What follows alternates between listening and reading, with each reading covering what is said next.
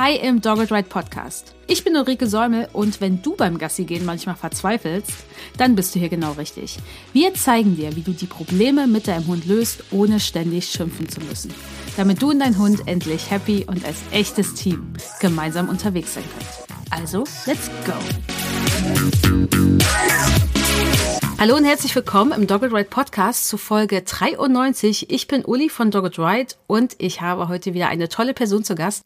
Und zwar Heike Benzing von Four Steps for Dogs.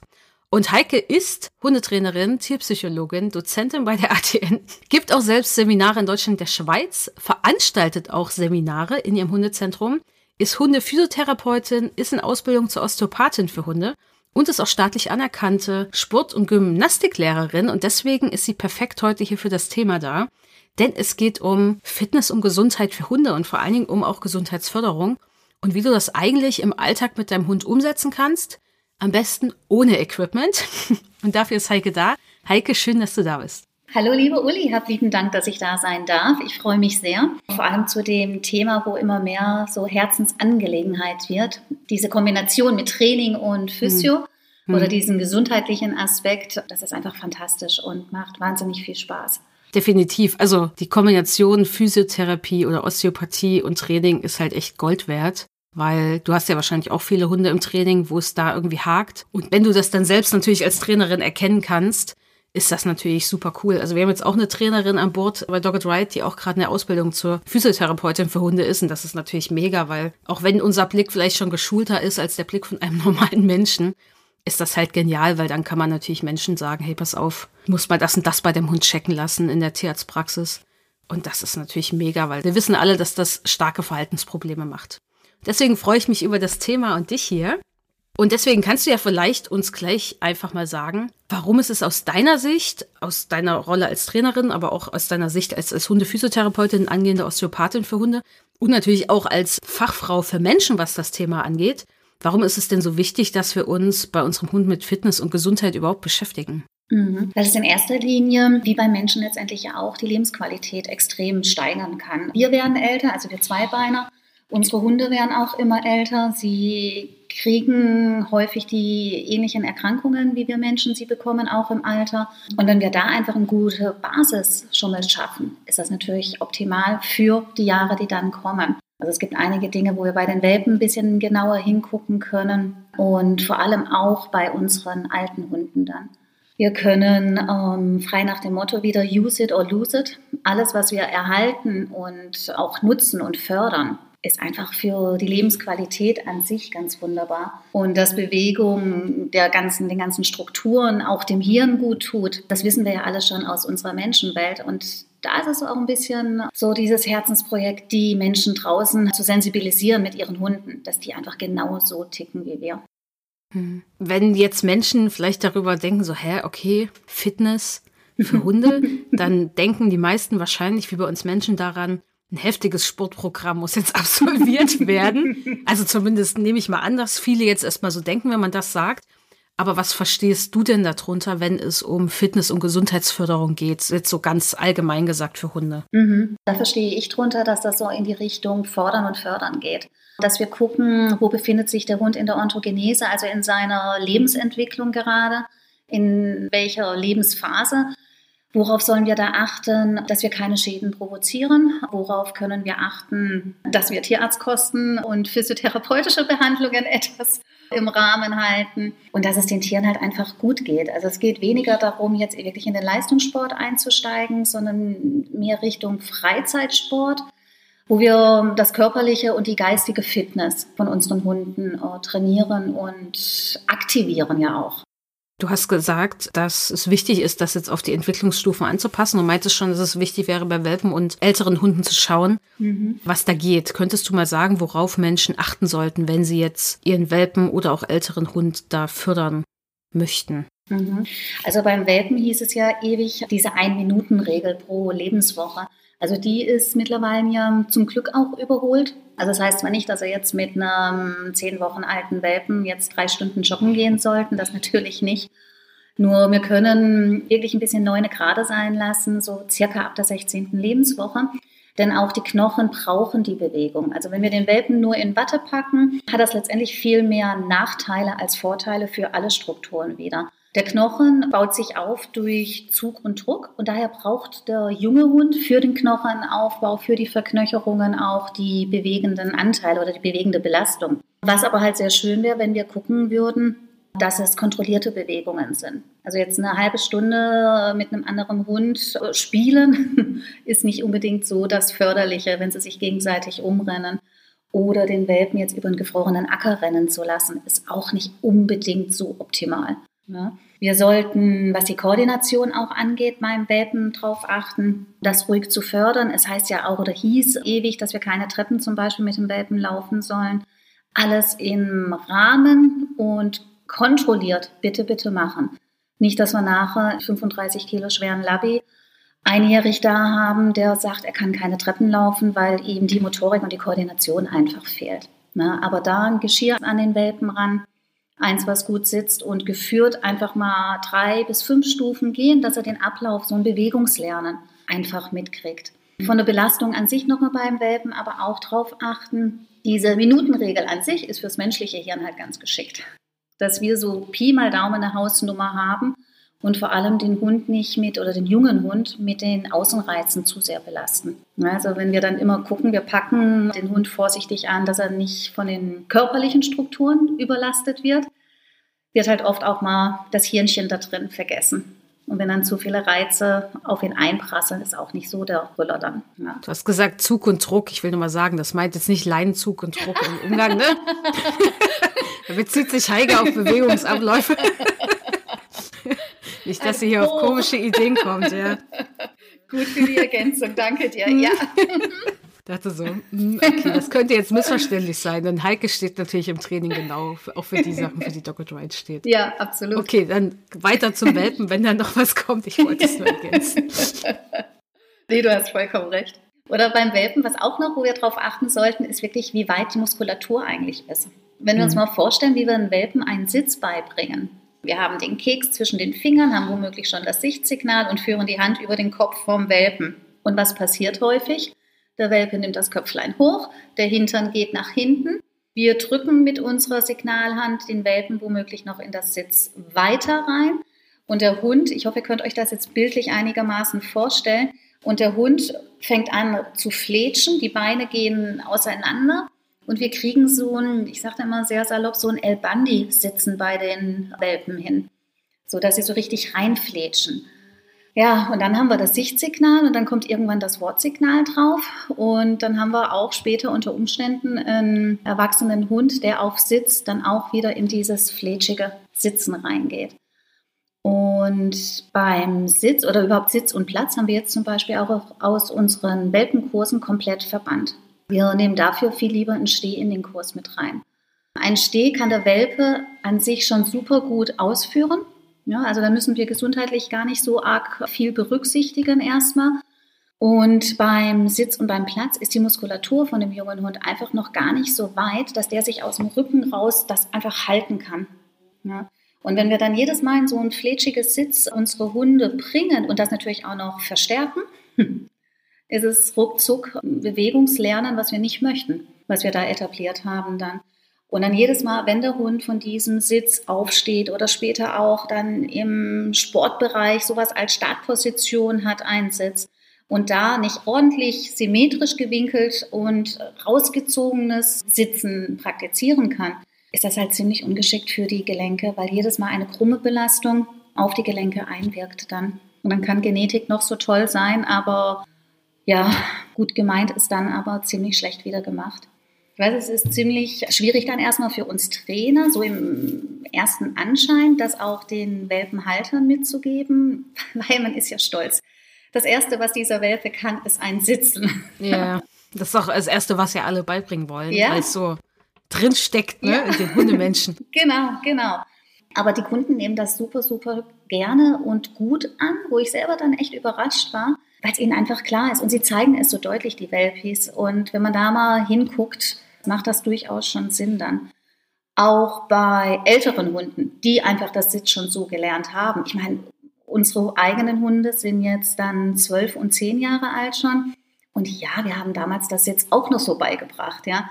Oder auch wenn der Hund, egal jetzt in welchem Alter, sich einfach mal gemütlich so hinsetzt, ist es auch nicht tragisch. Wichtig ist mir nur, dass wir es halt nicht verstärken oder zumindest nicht hochwertig verstärken ja, und das Signal draufgeben. Hm. Ab welchem Alter würdest du denn dann anfangen, mit einem Hund jetzt zum Beispiel, wenn jemand sagt, ich brauche einen Sitz oder einen Platz, das mhm. so aufzubauen? Mhm. Kann ich dir keine Zahl nennen, okay. sorry. Es ist ein Unterschied. Stell dir vor, ich nehme jetzt mal den Golden aus der Showlinie, der einfach schon ein bisschen weicher ist und länger braucht, auch vom Körperlichen stabil zu werden. Und dann nimm einen der Terriers oder den mhm. Jagdhunden. Da ist schon die Zusammensetzung von der Muskulatur, von der Grundstruktur eine ganz andere. Da ist viel mehr Grundspannung schon drin. Ich nehme das für meine Kunden dann so als Anhaltspunkt, dass wir einfach beobachten. Dass wir einfach beobachten. Je öfters der Hund es ordentlich ausführen kann im Alltag, ohne erstmal, dass wir das Signal drauflegen. Oder auch, wenn es aus dem Spiel heraus einfach mal probieren. Ja? Und dann haben die Hunde auch schon eine höhere Grundspannung, weil sie schon aktiver sind. Dann würde ich sagen, okay, wäre jetzt der richtige Zeitpunkt, langsam da auch das Signal, sei es das Sicht- oder das Wortsignal draufzulegen wenn der Hund es von sich aus öfters mal ausführt oder wir das Verhalten ordentlich provozieren können. Sehr gut. Also für mich ist das eine sehr befriedigende Antwort. Okay. für manche da draußen vielleicht nicht. Wichtig ist wahrscheinlich, dass man erkennt, wann der Hund fähig ist, mehr Spannung im Körper zu halten. Mhm, mhm. Und ich glaube, das kann jeder da draußen hinbekommen, wenn ihr anfangt, eure Hunde besser zu beobachten. Und danke für das Argument. Ich bin ja auch jetzt nicht unbedingt der Fan vom Sitz. Jeder Hund braucht einen Sitz und mhm. vor allen Dingen der Welpe braucht als erstes einen Sitz. Nein, meistens ist das ja auch von dem, was ich im Alltag brauche, mit dem Welpen gar nicht das, was sinnvoll ist. Und das ist nochmal ein sehr gutes Argument und ich glaube auch gut sichtbar dann für Menschen. Und es ist ja auch bei Kindern so.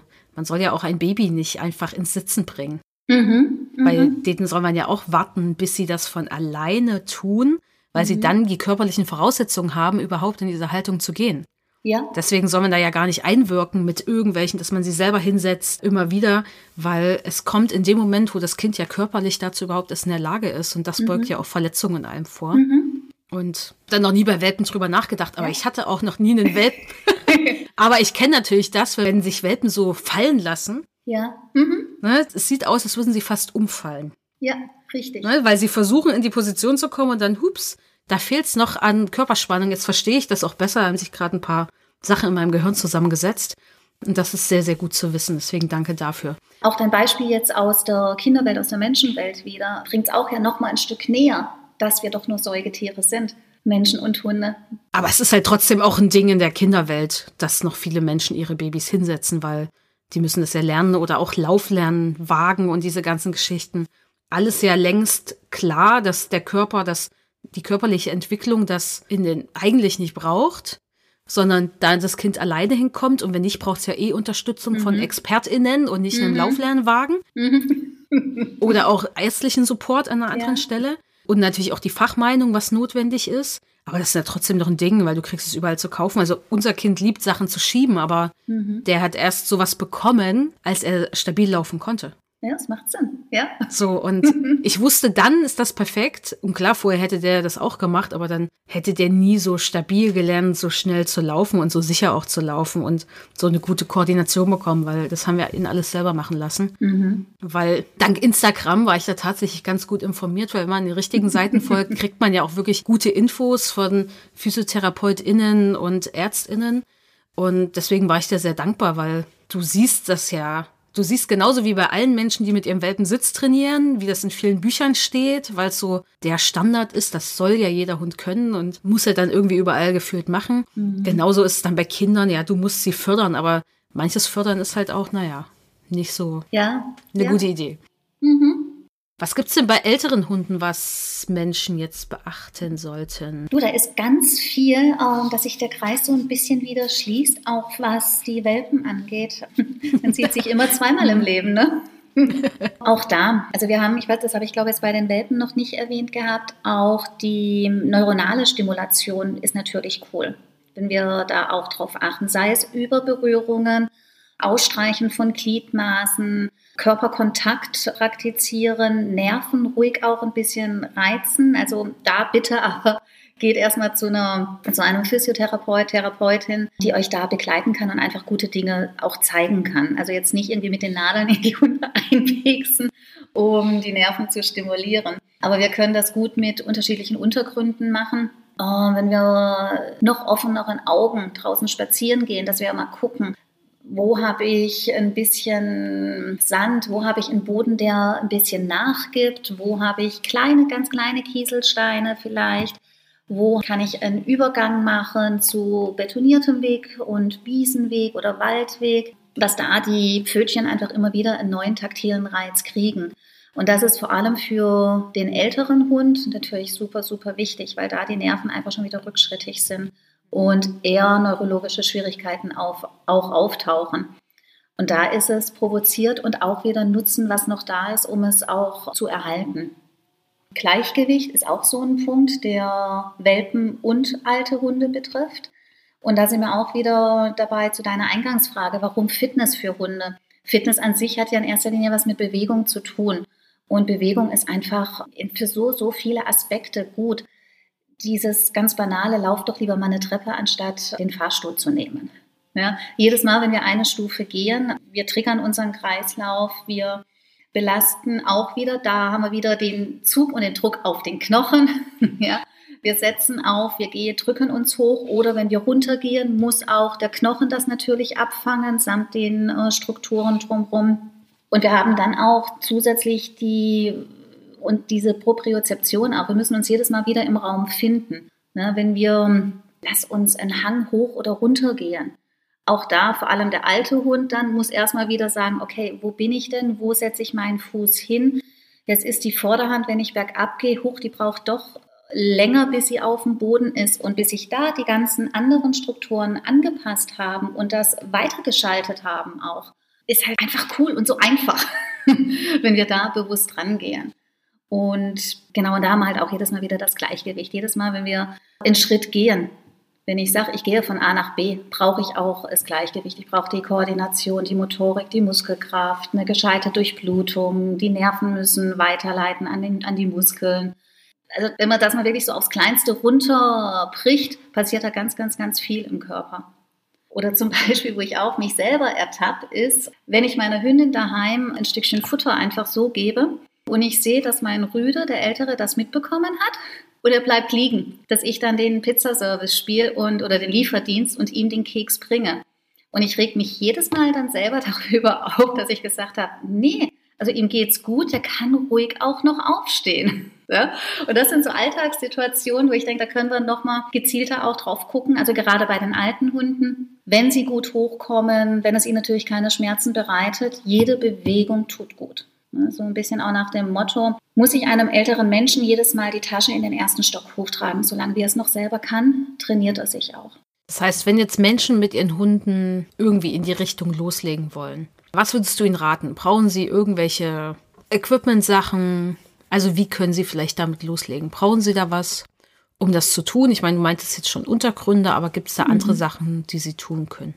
Mhm, mhm. Wirklich erstmal gucken, was habe ich denn oder welche Runden kann ich dann mit meinem Hund gehen, wo ich was zur Verfügung habe. Ich bin ein großer Freund davon, es äh, so einfach wie möglich zu gestalten, weil dann halt die Chance einfach auch viel größer ist, dass das Mensch-Hunde-Team das umsetzt. Das sind so Dinge, wenn die Wiesen vielleicht so Knöchel, also Sprunggelenk oder Knie umspielend hoch sind, dass wir da mal die Hunde drüber laufen lassen. Vielleicht kennt ihr oder könnt ihr euch das Bild jetzt vorstellen, wenn Hunde in einer leicht erhöhten Wiese laufen, dass sie die Beine viel weiter anziehen oder wenn sie im Wasser kneipen. Ja? Und da haben wir dann auch wieder gerade für die älteren Hunde natürlich eine super schöne Durchbewegung von den Extremitäten von allen drei Gelenken. Und dann je nach Untergrund natürlich auch noch von den Zehengelenken. Ja. Und wenn man da mal sagt, okay, komm, wir laufen da jetzt eine Feldlänge, mal langsam, bitte nicht im Galopp, weil dann werden die Beine auch wieder anders mitgenommen. Aber dass man da sagt, da laufen wir jetzt mal im Schritt, vielleicht auch mal im Trab, dass wir uns sowas zunutze machen. Oder wenn wir leichte Hänge haben oder wirklich die Übergänge äh, zu den Feldern, das kann, was wird das sein, 30 Zentimeter, vielleicht 50 Zentimeter, eine leichte Erhöhung, dass man da einfach mal anfängt, den Hund in Slalom hoch, runter, hoch, runter laufen lässt. Oder dass man sagt, ich laufe ein bisschen einen längeren Hang oder Steigung mal nach oben, bleibe stehen und laufe wieder an. Also dass ich da auch unterschiedliche Impulse setzen kann, anstatt kontinuierlich zu laufen, mal einen Stillstand. Weil das Anlaufen auch wieder aufwendiger ist als das kontinuierliche Laufen dann. Wir können Suchen zum Beispiel auch super gut gestalten mit dem Gelände. Ne? Hund mal in den Hang reinschicken oder erstmal gucken auch, geht er schneller raus, also schneller in die Suche oder kommt er schneller nach Hause, dass ich da dann auch gucke, dass er sich natürlich nicht überschlägt, wenn es bergab nach Hause geht, genauso auch andersrum, dass ich einen Hund parallel zum Hang laufen lasse. Oder wenn wir ins Tagetraining auch schon eingestiegen sind mit unseren Hunden, dass der Hund weiß, also Tage zum Beispiel, irgendeine Bodenmarkierung, ja, irgendeine Fahrbahnmarkierung oder so, also Fahrradweg oder so, bitte jetzt nicht auf irgendeiner A oder B. Und der Hund hat gelernt, ich kann da mit der Pfote drauf tapsen. Ja, das sind auch so Dinge, wo wir in den Alltag super gut integrieren können. Oder wenn irgendwelche, wie heißen sie denn, diese Absperrpöller, wo es in der Stadt hat, wenn Wege so getrennt ja, werden. ich weiß, aber ich weiß nicht genau, wie die heißt. Das beruhigt mich ja jetzt. Poller, oder? Poller? Poller, Poller, Poller. Poller? Ich hoffe, ihr Keine wisst, was wir meinen. genau, dass man die einfach auch mal nutzt. Wenn mehrere hintereinander mhm. sind, dass man einen Slalom läuft, dann haben wir die Mobilisation von der Wirbelsäule, wir haben Kräftigung der Rumpfmuskulatur. Wir haben natürlich auch wieder Koordination, darauf achten, dass der Hund nirgends aneckt. Wir können diese ganzen Slalom und Achter, die wir laufen, können natürlich auch mit uns selber machen. Wenn wir nichts haben, was der Hund umrunden kann, dann lasse ich den Hund mal durch die Beine gehen oder halt die Acht durch die Beine laufen. Dann haben wir gleichzeitig schon beide Richtungen in einer Übung mit drin.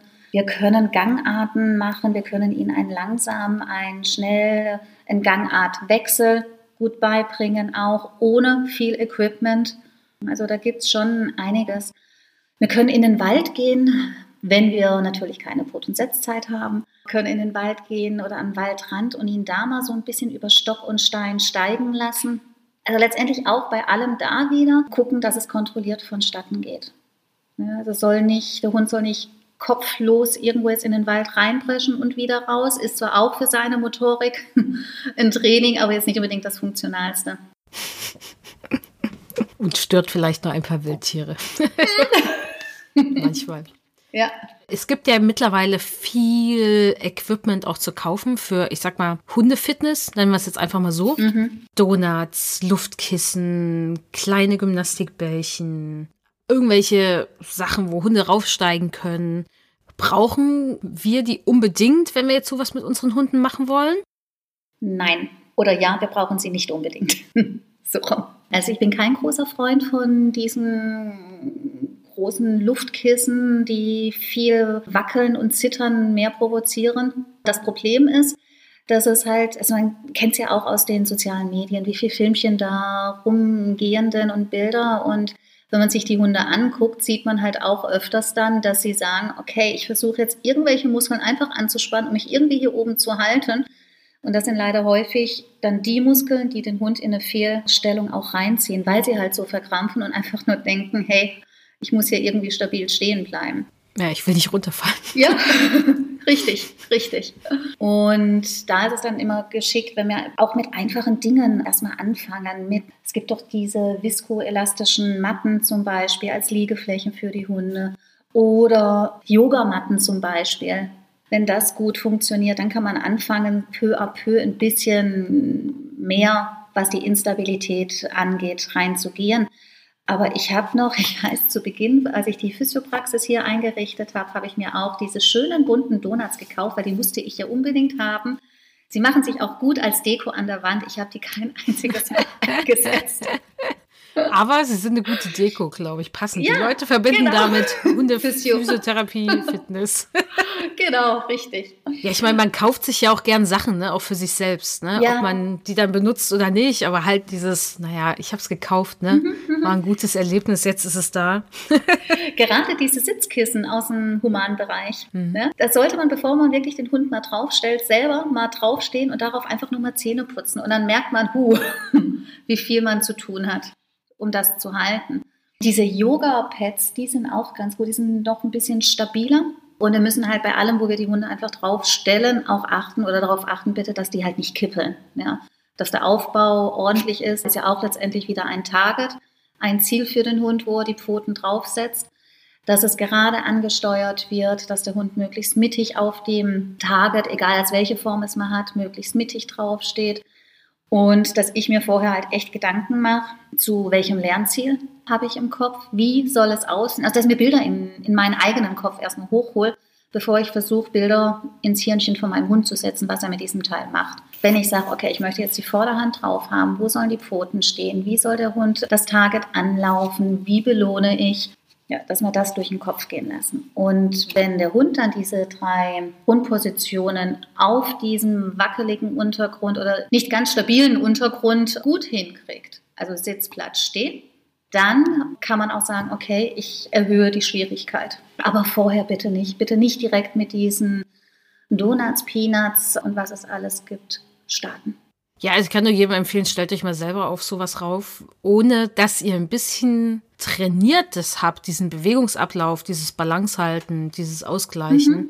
Ist das nicht irgendwie super easy? Und ich habe auch schon viele Leute gesehen, die können darauf nicht mal eine Sekunde stehen. Ja. Wie, sollen, wie sollen das die Hunde schaffen, ohne jede Vorbereitung, ohne dass sie darauf sich irgendwie einstellen konnten. Mhm. Das können sie ja nur über Erfahrung, indem man sie da langsam ranführt. Und deswegen achtet einfach auf solche Sachen. Und denk nicht einfach nur, ich kaufe jetzt diese eine Sache, weil, naja, die benutzen jetzt irgendwie gerade alle, gerade auf mhm. Instagram. Ja. Es ist eh immer so ein Ding, ne?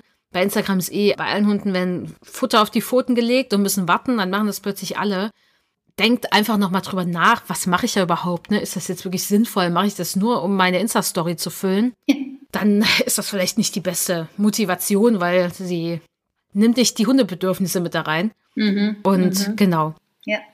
Du hast mir jetzt gerade den Ball schön zugespielt wieder bezüglich diesen ganzen Tricks, wo man dann auch sieht, ich habe bisher jetzt bei einem Hund zum Beispiel dieses Erdmännchen, wo der Po quasi auf dem Boden bleibt und der Hund sich hochzieht, bisher einen Hund nur gesehen, der es ordentlich, mega fantastisch mit Muskelkraft gehalten hat. Hm, die meisten hocken sich auf die Route ab oder halt wirklich auf den Hintern, weil sie es nicht halten können. Und dann haben wir den Übergang Lendenwirbelsäule, Kreuzbein, Rute, wo wir jedes Mal fast 90 Grad Winkel dann haben und die Belastung für das Kreuzbein enorm ist. Und auch da häufig, weil die Hunde vom Rücken her da, also im, hauptsächlich im LWS-Bereich auch, also im Lendenwirbelsäulenbereich, viel zu wenig Muskulatur haben. Oder dieser Trick auf dem Boden kriechen. Wenn der Hund das von sich aus macht, soll er es gerne tun. Aber warum muss ich das unter Signal stellen und dann womöglich noch im Aufbau mit dem Futterstück locken, dass der Hund kriecht? Es ist ja jetzt auch nicht unbedingt ein Bewegungsablauf, den jeder Hund ne, zeigt, sondern das ist ja. ja schon was, was wir Menschen eher aufbauen. Mhm. Und auch da fehlt es ja dann natürlich definitiv Richtig. an. Also ich meine, die meisten Menschen können ja, also erwachsenen Menschen können ja schon kaum noch in eine Krabbelposition gehen ja. und lange unterwegs sein. Das merkt man, wenn man dann ein kleines Kind hat und sich dann so bewegt. Oh, ist ja richtig anstrengend, ne? Mhm. da hinterher zu krabbeln. Aber die Kinder finden es ja lustig. Aber ich weiß nicht, ich glaube, da fehlt einfach nicht das Wissen, sondern überhaupt einfach so, das alle machen und man denkt, das ist ja auch für einen guten Zweck. Ne? Ich mache das jetzt wegen Fitness oder mhm. mein Hund wird halt beschäftigt. Aber wir müssen ja mal denken, jeder Sport oder so oder. SportlerInnen, die bereiten sich ja auch vor. Ja. Kein Mensch kann 20 Klimmzüge am Stück, ohne dass er vorher jemals vielleicht irgendetwas gemacht hat, was in die mhm. Richtung dazu führt, diese Kraft und Koordination und sonst was zu haben, was es dafür braucht. Und Menschen, die das vielleicht einfach können, einfach so, haben irgendwelche anderen Dinge getan, um dahin zu kommen, um diese Muskelkraft zu haben, um was auch immer, was man da auch immer noch für braucht, keine Ahnung. so ist das ja auch bei unseren Hunden und ich glaube, das machen wir halt gar nicht. Wir denken, ach, das machen halt die alle. Ich sehe das halt jetzt gerade oft, also muss es ja irgendwie gut sein und muss halt machbar sein. Aber Hunde sind ja auch verschieden gebaut und schon allein deswegen wird ja nicht alles bei jedem Hund funktionieren. Ja, absolut, absolut. Das Exterieur von unseren Hunden, da sollten wir ja auch einen Blick drauf haben. Da komme ich gleich nochmal dazu, zu dem, was du gerade sagtest, dass da das Wissen eventuell doch vorhanden ist. Das glaube ich sogar gar nicht mal. Ich denke, dass wir da noch viel mehr die Menschen äh, sensibilisieren müssen und schulen müssen, mal genau hinzugucken. Weil ich habe so das Gefühl, also gerade auch was diese ganze Trickserei angeht, dass wir ja Gott sei Dank so weit sind, dass wir überlegen, wie kann ich ein Verhalten aufbauen, wie kann ich es super gut verstärken und dass wir dann aber halt die Physiologie, soweit sind wir, glaube ich, einfach noch nicht so. Also ja, dass wir da noch ein bisschen Zeit brauchen, um da noch mehr reinzugehen. Und ja, ich kann es, wie gesagt, mich da wieder nur wiederholen. Es wäre so cool, wenn Physiotherapeuten eine Trainerausbildung machen und genauso auch andersrum. Trainer, irgendwas ja, im Definitiv. Also. Bitte die Tierärztin dann auch noch. Ja, kleinschrittig. Beides. Aber deswegen teilt gerne diese Podcast-Folge, wenn ihr sie hört, weil ihr dann natürlich dazu beitragt, dass mehr Menschen dieses Wissen bekommen. Auch Menschen, die vielleicht gerade neu einen Hund sich überhaupt holen oder überhaupt darüber nachdenken, weil das von Anfang an zu wissen, erspart natürlich auch einige Probleme vielleicht in späteren Jahren. Absolut. Und auch der Hund lernt das ja. Also wenn wir wirklich jetzt ja. mit dem Welpen schon Bewegungslernen starten, wie cool ist denn das, wenn der erwachsen ist oder schon ein paar Monate älter ist? Ja, wenn er genau weiß, hey, ich habe eine Hinterhand, huch, ich kann die Hinterhand einzeln setzen, ich habe da mehrere Gelenke in meinen Extremitäten, die ich toll bewegen kann. Also das ist nicht nur für das akute, für die akute Fitness, sag ich mal, sondern ja wirklich auch dieses Bewegungslernen, was auch ins Hirn abgespeichert wird, dieses Körperbewusstsein auch, wo man dann später, egal welche Sportart man ja mit dem Hund betreiben möchte, super gut auch nochmal ausschöpfen kann dann. Ne? Das ist so ein bisschen wie so eine Spardose, in die zahlen wir ein. Wenn wir da wirklich von Anfang an, also wenn wir das, wenn wir den Hund als Welpe auch schon bei uns haben, gut einzahlen können, um es später abzuheben. Und es ist ja auch eine sehr coole, bedürfnisorientierte Beschäftigung. Ja, ja, absolut. Das ist ja das Nächste. Also da habe ich ja gleich was, womit ich auch die Bedürfnisse meines Hundes, also manche Bedürfnisse wahrscheinlich nicht alle, auch erfüllen kann. Und das ist natürlich cool, weil es richtet sich ja nach dem Hund, was ich mit ihm auch mache. Und nicht nur nach meinem, was ich jetzt denke. Ballspielen oder so ist das Einzige, was ich machen will mit meinem Hund. Sondern es sind ja auch andere Dinge, die dann passieren. mhm, mhm, richtig. Wir können ja auch, dass wir sagen, von der Belastung her, dass ich das auch direkt ja mit ins Training reinnehme. Und äh, wir haben die Serie auch Training trifft Physio, wo wir das auch angehen möchten. Also auch für, für die Verhaltenstherapie, dass wir gucken, was können wir denn an Lieblingsübungen aufbauen, die der Fitness dienen.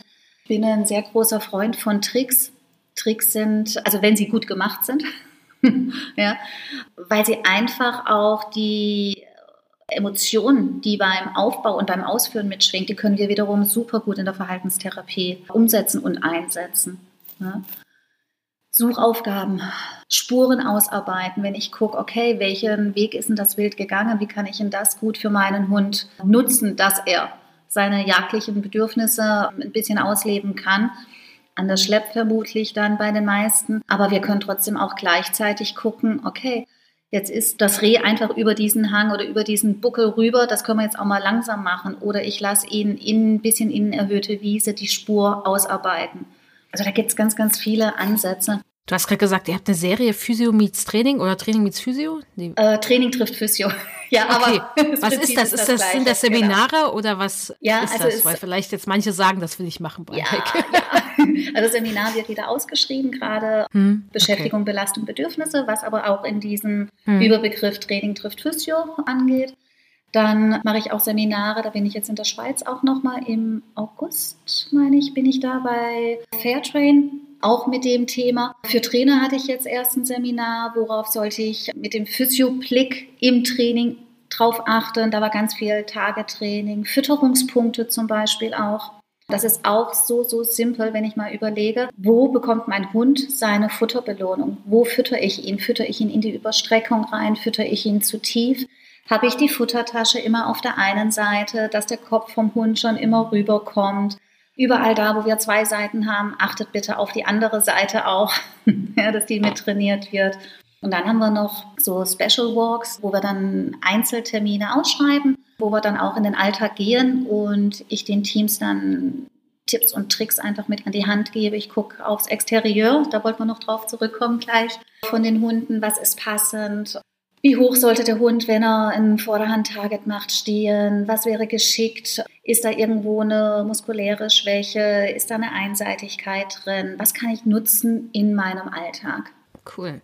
Wir verlinken das auf jeden Fall in den Shownotes, mhm. in die Webseite von Heike. Also wenn euch das interessiert, dann schaut da rein, denn äh, Heike ist ja auch ein bisschen unterwegs in Deutschland mit ihren Seminaren und Deswegen guckt da einfach mal, ob ja. da für euch was Passendes dabei ist. Ja.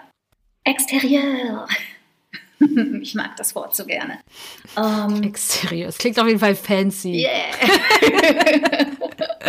nee, also wir sollten ja auch diese Pauschalaussagen, was ist gut für einen Hund, wie hoch sollte er stehen, wie tief darf er gehen, also können wir ja leider oder zum Glück ja auch keine Pauschalaussage geben. Wenn wir uns jetzt die Jäger vorstellen oder viele jagdlich motivierte Hunde, schmaler, tiefer Brustkorb, lange Beine, dann die Laufhunde, die Dackels mit ihren langen Rücken zum Beispiel, dass wir da halt ein paar Dinge echt berücksichtigen sollten. Wie hoch ist das, worüber ich meinen Hund steigen lasse? Wie sind die Wendungen? Ja, wie viel Raum muss ich als Mensch halt einfach nochmal einen Schritt nach vorne gehen, dass sich dieses lange Tier ne, mit dem langen Rücken auch ganz in die Rundung oder in die Gerade wiederbringt. Und dann auch, kann mein Hund überhaupt in einen Platz sich ablegen? Oder ist das wahnsinnig unangenehm für ihn, weil er so einen tiefen Brustkorb hat, der direkt immer auf dem kalten Boden oder im Nassen dann liegt oder auch schon auf trockenem, rauem Boden? Ja. Wie steht mein Hund äh, gesundheitlich überhaupt auch dran? Ja, gerade wieder in, in Gedanken auch den alten Hund. Wie viel Belastung kann ich ihm zumuten? Wäre es vielleicht ganz geschickt, da zu einem Groomer mal zu gehen und zu fragen, wäre es sinnvoll, meinen Hund auch mal zu scheren, um ihn belastbarer auch zu bekommen oder überhaupt auch eine Basis für Training, für Fitness herzustellen. Zu welchen Tageszeiten gehe ich in das Fitnesstraining rein? Also da gibt es ganz, ganz, ganz viele individuelle Faktoren auch. Und auch da, gerade jetzt wieder vom Körperbau, das ist das, äh, was wir immer jetzt gerade gemeint haben im Exterieur, den Körperbau der Hunde, wenn wir den wirklich einfach vielleicht einmal uns es gönnen, fachkundig zu begutachten und uns da Tipps einzuholen oder Ratschläge, kann ich nur jedem an die Hand legen. Weil von außen ist ja immer besser geklugscheißert und man sieht einfach mehr, als wenn man selber mit dem eigenen Hund immer dann oder häufig daneben steht. Also von daher gönnt es euch bitte und macht einen Termin. Lasst euch beraten bei einem Physio, Physiotherapeutin. Gibt es denn Sachen, was so Gefahren betrifft, auch mit Untergründen, was ich jetzt im Alltag mache, worauf die Leute jetzt achten sollten, wenn sie das umsetzen sollen oder wollen? Ja, also gerade auch wieder die Temperatur. Ich meine, der Sommer, ja, er ist da, er steht nicht mehr vor der Tür, er ist mittlerweile da. Ne? Dass es nicht zu heiß ist, nicht zu kalt ist. Bei gerade im Winter, wir hatten bei uns hier ziemlich viel gefrorenen Boden.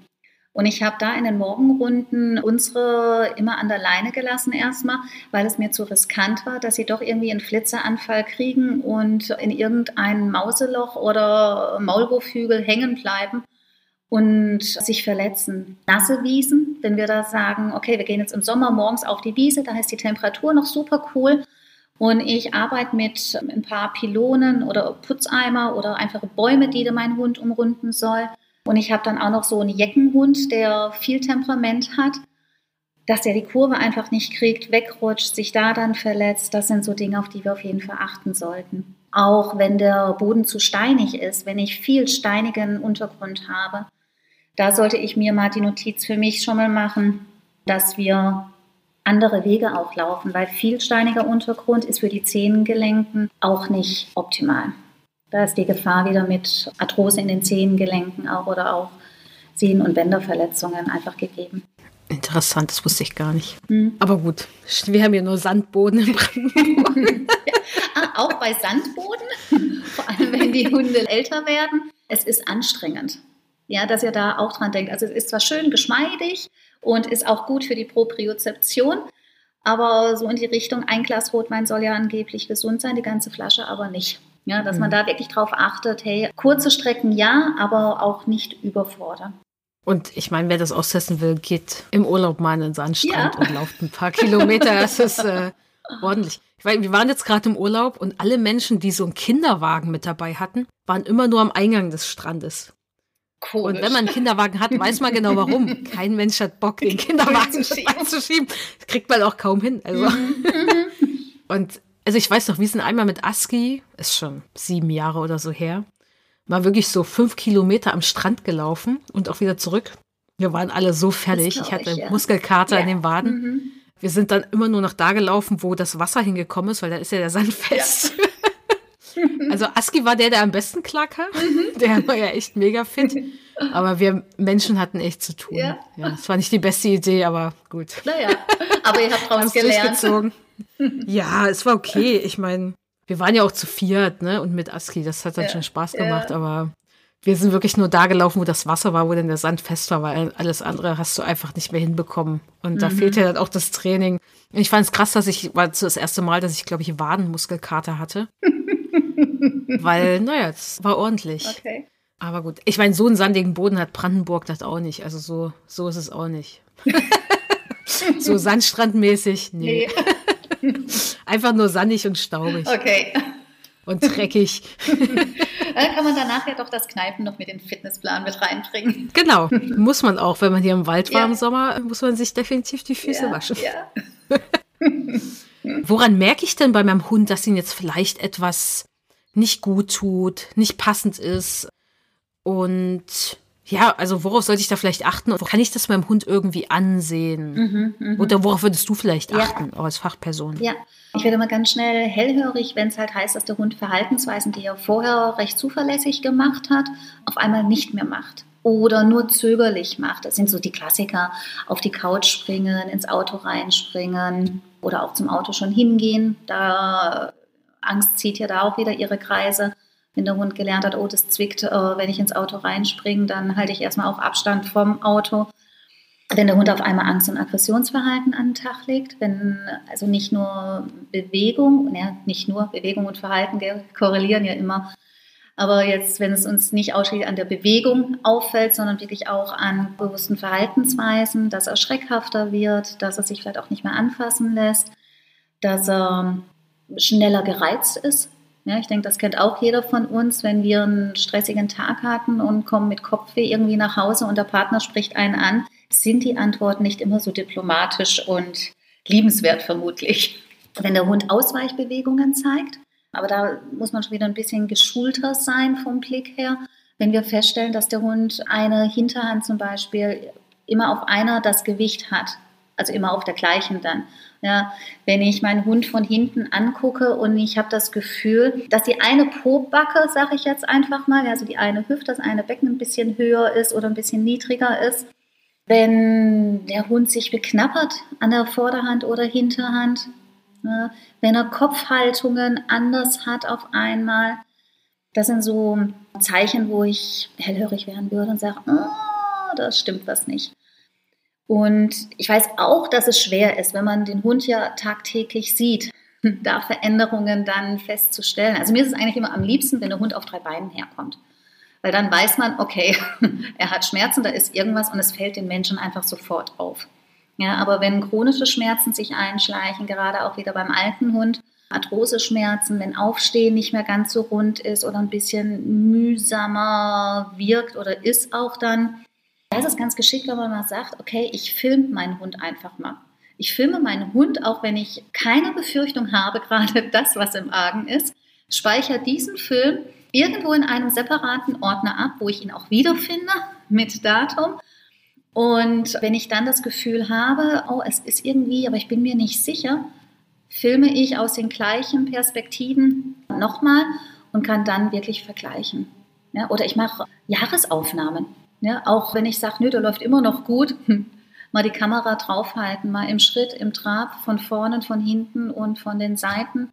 Gerne die drei Grundpositionen, wenn sie gut erlernt und ausgeführt werden, gerne auch mal abfragen, um da Unterschiede also, zu sehen. Also Sitzplatz steh Genau, genau, richtig, Sitzplatz steh. Ja, genau. Und man kann ja auch mal ein Foto einfach machen, wie der Hund steht. Ja, ja, bei Fotos, Weil, eine Fotoserie. Ja, das ist Ne, eine Fotoserie, aber dann habt ihr mehr Zeit ja. zu gucken oder spielt das in super langsamem Tempo ab. Genau. Dann ist das natürlich viel leichter mhm. für euch. Mhm. Ja. Das ist auf jeden Fall ein guter Tipp. Dazu würde ich auch wirklich allen raten, damit einfach anzufangen, weil ich meine, wir haben alle Smartphones und mhm. irgendeine Cloud oder so oder eine Festplatte, wo es irgendwie raufpasst. Ja. Oder wenn es nur das Smartphone ist, wo es dann eben bleibt und ihr findet es wieder, weil dann könnt ihr nämlich auch das natürlich Physiotherapie, Tierärztin oder wem mhm. auch immer zeigen, weil die können sich natürlich auch nochmal ein ganz anderes ja. Bild machen, vor allen Dingen, wenn es da Veränderungen gab. Mhm. Und es spielt doch keine Rolle, wie alt euer Hund ist. Die Ritschbeckhündin, die mein Mann hatte, als wir uns kennengelernt haben, die war, als wir uns kennengelernt haben, ist sie gerade zwei geworden. Mhm. Und die war verhaltensmäßig ich sage jetzt einfach mal auffällig.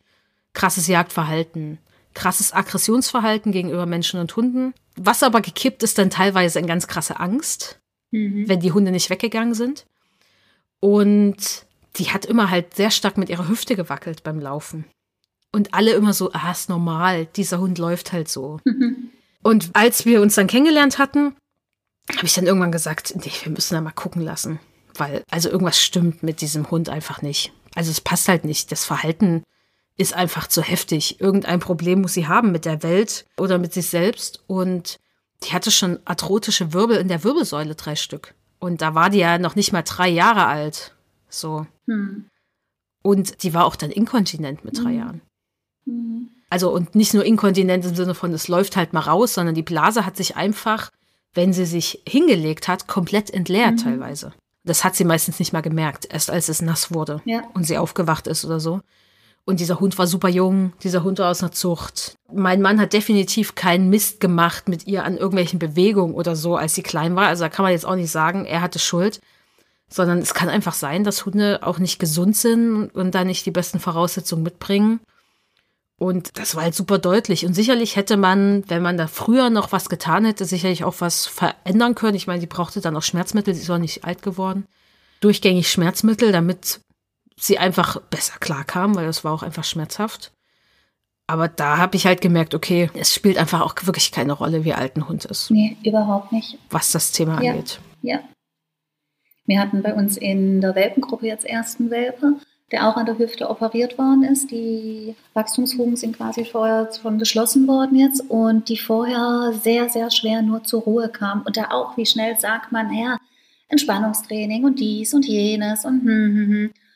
Und ja, dann auch glaub, gegenüber die Zweitmeinung noch von einem Tierarzt und dann, ja, und es geht gerade stetig bergauf mit der Maus. Also das ist so schön für alle Beteiligten. Ja. Es ist ja auch eine Last mhm. für den Menschen, ja. nicht nur für den Hund. Ja, ja. Es soll ja wirklich komplett rund laufen für alle. Ja, und meistens versuchen diese Menschen dann ja auch super viel, ne? setzen das dann auch sehr gut um. Und deswegen, es lohnt sich immer, wenn euer Hund im Verhalten Angst, Aggression oder sehr gestresst, alles, was irgendwie over the top ist, mhm. spätestens dann mal zu gucken, ob er gesundheitlich okay ist. Nicht nur Bewegungsapparat, auch andere Themen. Ja. Weil nur weil der Bewegungsapparat fein ist, heißt es nicht, dass alle Organe perfekt mhm. laufen oder was auch immer oder der Hund nicht vielleicht Zahnschmerzen ja. hat. Deswegen da unbedingt gucken. Und ich weiß ja auch, bei mir im Training ist oft so, es gibt einfach Hunde, da hat man so ein Gefühl. Mhm. Man beobachtet die immer wieder, ne? Und bei uns kommen ja die Hunde eh mal drei Monate mindestens ins Training. Das heißt, man sieht sie über einen Zeitraum. Man, dann hat man immer so, habe ich immer so ein Gefühl, denke mir so, da passt was nicht. Also von dieser ganzen Verhaltensentwicklung, was die Menschen machen, ne? Da passt was nicht. Und meistens kommt irgendwann dann raus, dass dieser Hund wirklich chronisch krank ist. Ja, ja. Na, und durch unsere Erfahrungen haben wir dann natürlich ein Gespür. Manchmal können wir es genau benennen, manchmal vielleicht nicht so. Ich denke jetzt an einen Hund, der hatte eine chronische Bauchspeicheldrüsenentzündung. Mhm. Hat ewig gedauert, bis das mal aufgedeckt wurde dann in der tierärztlichen Praxis. Aber es kam wenigstens raus. Und das hat natürlich dann total viel verändert, als sie sich dann darauf einstellen konnten und der Hund behandelt wurde. Ja. Und vorher war das halt immer auch so ein Auf und Ab. Es wurde sehr viel besser, dann gab es wieder einen Mega-Einbruch. Das hat halt einfach nicht gepasst. Also nicht von dem, was ich bisher alles an Verhalten gesehen habe von Hunden. Also wenn ihr da ein komisches Gefühl habt, dann geht auf die Suche. Mhm. Manchmal findet ihr vielleicht auch nichts. Manchmal liegt es vielleicht auch am Training. Ne? Das ist ja auch trotzdem alles möglich. Aber sucht halt mal danach und checkt halt mal den Hund dann auch wirklich ab, weil ihr könnt so viel Geld für Training ausgeben und so viel Energie und Zeit da reinstecken. Ja, wenn die Basis nicht passt, also die gesundheitliche Basis ja. nicht passt. Und auch da, es, es gibt auch da noch, also wenn, selbst wenn der Tierarzt da nichts findet, wenn Röntgenbilder erstellt worden sind, Organprofile gemacht wurden, es gibt auch Strukturen, wo gerade in der Osteopathie natürlich auch wahnsinnige Blockaden, Schmerzen nach sich ziehen können. Ja, wenn Faszien einfach dicht sind, wenn Kopfweh bei Hunden, ja, wenn man dann irgendwas am Schädel gut bearbeiten kann, an den Schädelplatten, an den Suturen auch. Also da gibt es ganz, ganz, ganz viel noch zu tun, was man aber halt nicht unbedingt messen kann. Ja, ja? der Hund kann es ja auch nicht sagen. Hallo, ich habe Kopfschmerzen. Ja, das ja auch noch, richtig. Also, ja. Und ich meine, wir wissen ja auch bei Menschen, dass manche Dinge lange Zeit brauchen, bis sie aufgedeckt werden oder bis vielleicht auch eine Behandlung möglich ist, die gut anschlägt. Mhm. Also es ist ja auch bei Menschen jetzt nicht so, dass man sagt, übrigens, ich habe hier XY und hier ist jetzt diese Lösung und alles funktioniert. Und das ist halt ein Zusammenspiel und deswegen bleibt da aufmerksam, was ja. das Thema angeht. Und also wenn Paco zum Beispiel, wenn sich sein Verhalten verschlechtert hat, bin ich zu unserer Osteopathin mhm. gegangen mit ihm. Mhm. Da habe ich jetzt nicht darüber nachgedacht, was ich jetzt im Training anders mache. Das war das Erste, dass wir da checken, weil bei ihm mhm. jeder Bewegungsapparat kaputt ist, war klar. Also wurde das einmal gecheckt. Und meistens war dann da auch was. Und wenn da nichts war, haben wir weiter geguckt, was vielleicht in seinem Körper nicht funktioniert gerade. Und dann hätte ich erst über Trainingsoptionen nachgedacht. Ja. Und ich meine, das lag aber bei ihm dann irgendwann auf der Hand. Und bei krasser Verhaltensveränderung, wie du auch gesagt hast, oder plötzliche Verhaltensveränderung, sollte man erstmal daran denken. Ne? Zum Beispiel, der Hund setzt sich nicht mehr hin, dann sollte man sich nicht fragen, habe ich den richtig belohnt? sondern ist vielleicht was am Körper nicht richtig ja. oder was ihn davon abhält. Und wenn dann alles passt, kann man ja immer noch drüber nachdenken, ob man nicht richtig belohnt hat, aber die Wahrscheinlichkeit, dass das der Fehler war, ist relativ klein. Ja. Genau. Mm, gibt es denn jetzt Sachen, die Menschen noch beachten sollten? Man, also weiß viele, die sich mit dem Thema beschäftigen, wissen, ah, okay, ne, Hunde aus dem Hundesport, die werden aufgewärmt und abgewärmt. Und das soll man ja auch als Mensch irgendwie machen. Gibt es da was, was wir auch bei unseren, Anführungszeichen jetzt unseren normalen mhm. Hunden, die jetzt nicht im Hundesport unterwegs sind, beachten sollten, was das angeht? Ja, absolut. So dieser Klassiker ist, bitte nicht direkt nach drei Minuten Spaziergang ins Dummy-Training einsteigen oder wild halt die Bälle werfen. Auch wenn wir Hunde haben, die viel an der Leine laufen müssen und wir kommen im Training so irgendwann an den Punkt, dass wir sagen, okay, Aufmerksamkeitsteilung, Rückruf etc. haben wir super gut trainiert schon und wir werden mutiger. Wir haben ein Gebiet, wo wir die Hunde ableihen können, dass auch da der Hund darauf vorbereitet wird. Ein Hund, der ständig an der Leine läuft, auch wenn es eine 15, 15 Meter lange Schleppe ist, es ist ein Unterschied für den Körper des Hundes, wenn wir die Leine abmachen, und er sagt, yes. Und dann anfängt über unterschiedliche Untergründe zu flitzen und zu tun. Da wäre es ganz geschickt, wenn wir parallel zum Training für oder für parallel zum Training, was uns in den Freilauf führt mit dem Hund, dass wir da auch anfangen, unterschiedliche Gangarten schon mal zu trainieren, auf unterschiedlichen Untergründen. Es ist was anderes, ob ich einen Waldweg in der Ebene laufe oder ob ich Wiesenfeldweg wieder in die Steigung hochgehe, der womöglich dann auch noch gefroren ist. Die ganzen Rezeptoren in den Gelenken drin, die müssen das erstmal auskundschaften quasi. Wo steht denn meine Pfote gerade? In welcher Winkelung oder welcher Stellung steht denn gerade mein Gelenk? Und wenn der Hund oder das Gelenk letztendlich des Hundes das vorher zum Beispiel auch noch nicht so trainiert hat und die Rezeptoren darauf angesprochen sind, ist die Verletzungsgefahr halt wieder deutlich erhöht. Dann wäre es schön, dass wir, wie gesagt, diese unterschiedlichen Gangarten, Unterschied, also Schritt, Trab, Galopp, bei sportlichen Hundehaltern gerne auch, dass wir gucken, das wirklich anzupassen in kleinen Schritten erstmal, bevor wir sagen, okay, wir sind soweit, Karabiner off, hab Spaß. Ja. Auch vom Cooldown, vor allem wieder, wenn es jetzt so heiß ist, dass wir da auch drauf achten, nicht direkt aus dem Freilauf den Hund ins Auto packen oder direkt daheim ankommen, nachdem die drei Riesenrunden noch geflitzt sind. Ja, dass wir da auch an den Kreislauf denken, dass die nicht überhitzen. Auch für das Köpfchen, also nicht nur für den Körper, sondern auch für das Köpfchen ist es ganz schön, wenn man ruhig wieder dann ans Auto kommt, vom Auto auch startet oder nach Hause kommt oder startet. Also auch wieder so die Mischung dann zwischen Training trifft Physio. Dann wäre es schön, wenn wir unterschiedliche Geschirre haben, ne, dass wir da auch noch mal drauf gucken lassen, passt denn das Geschirr ganz gut, hat das Schulterblatt Spiel, die Schulter, wo sitzt der Brustriemen, ist der, sitzt der gut auf dem Brustbein vorne, wie viel Raum hat die Vorderhand, um wirklich Weite zu bekommen, also eine große Schrittweite auch zu praktizieren ist es vielleicht dann ganz geschickt, dass ich meinen Hund, wenn ich ihn frei laufen lasse, auch mal am Halsband nur laufen lasse, wenn keine Leine dran ist, dass er sich einfach frei bewegen kann auch. Da habe ich immer ganz gern das Beispiel mit dem Handy in der Hosentasche vorne drin.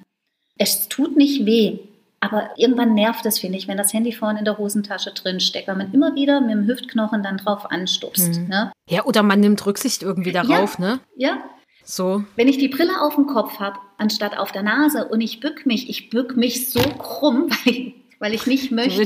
Dass sie runterfällt, ja, ja. Idiotisch. Und wahrscheinlich nicht mehr irgendwie sehr bewusst, sondern auch schon einfach unbewusst mhm. ist das dann halt so drin. Ne? Genau, genau. Und so sind es halt auch dann mit einem Geschirr, auch wenn es gut mhm. sitzt, es ist einfach nochmal was anderes, wenn die Vorderhand wirklich gut sich bewegen kann, dass der Ellbogen nirgends aneckt und die komplette Schrittweite einfach auch mal praktiziert werden kann.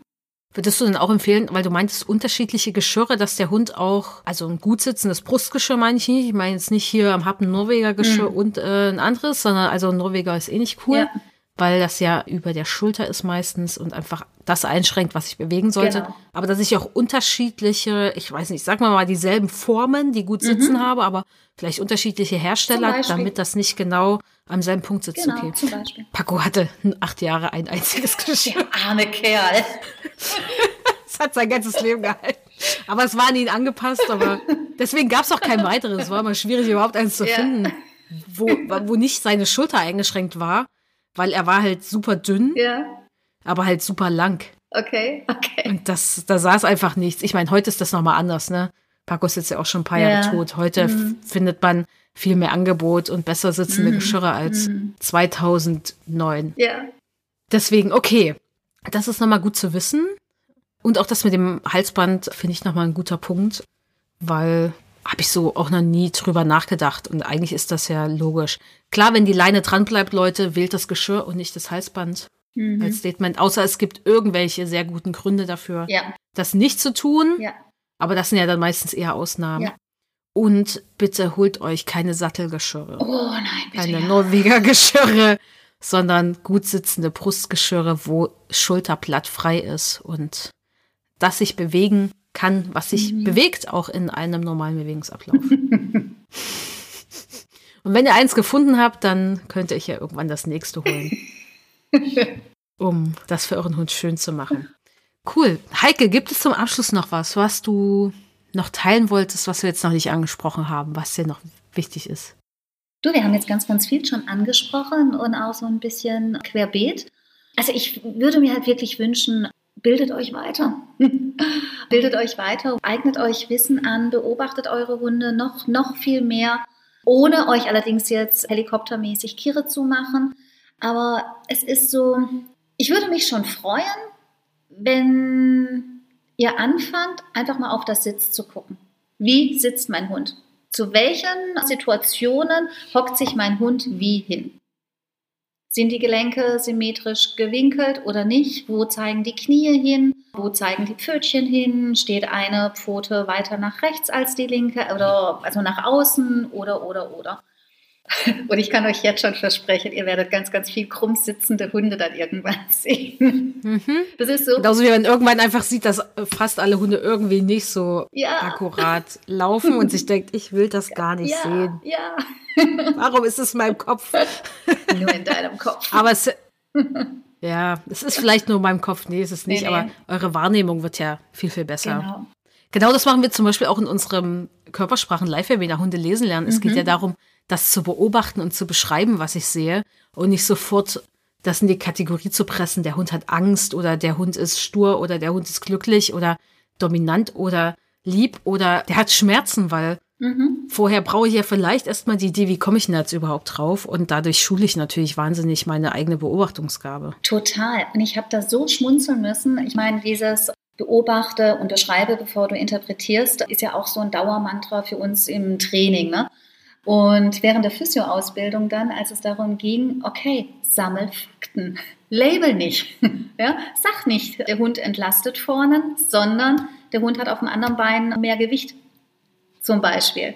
Ne? Und da habe ich echt schmunzeln müssen, weil sich da der Kreis doch wieder auch schließt und so viele Parallelen Training und Physio von der Herangehensweise ja, auch dran ist. Definitiv. Es ist, ja. Also erstens brauchst du es ja für die Argumentation, ja. du brauchst es ja für die Behandlung, mhm. ne? weil die Frage ist ja, woher kommt das denn jetzt? Mhm. Weil ich muss es, wenn ich dann will, Muskeln aufbauen, das auszugleichen, muss ich auch wissen, woher es kommt. Ja. Und es schult halt einfach enorm für diese Feinheiten. Und das schützt halt einfach auch euch davor, dass so Sachen verschleppt werden, sage ich mal. Ja. Das kann trotzdem natürlich passieren, mhm. auch gesundheitliche Probleme immer.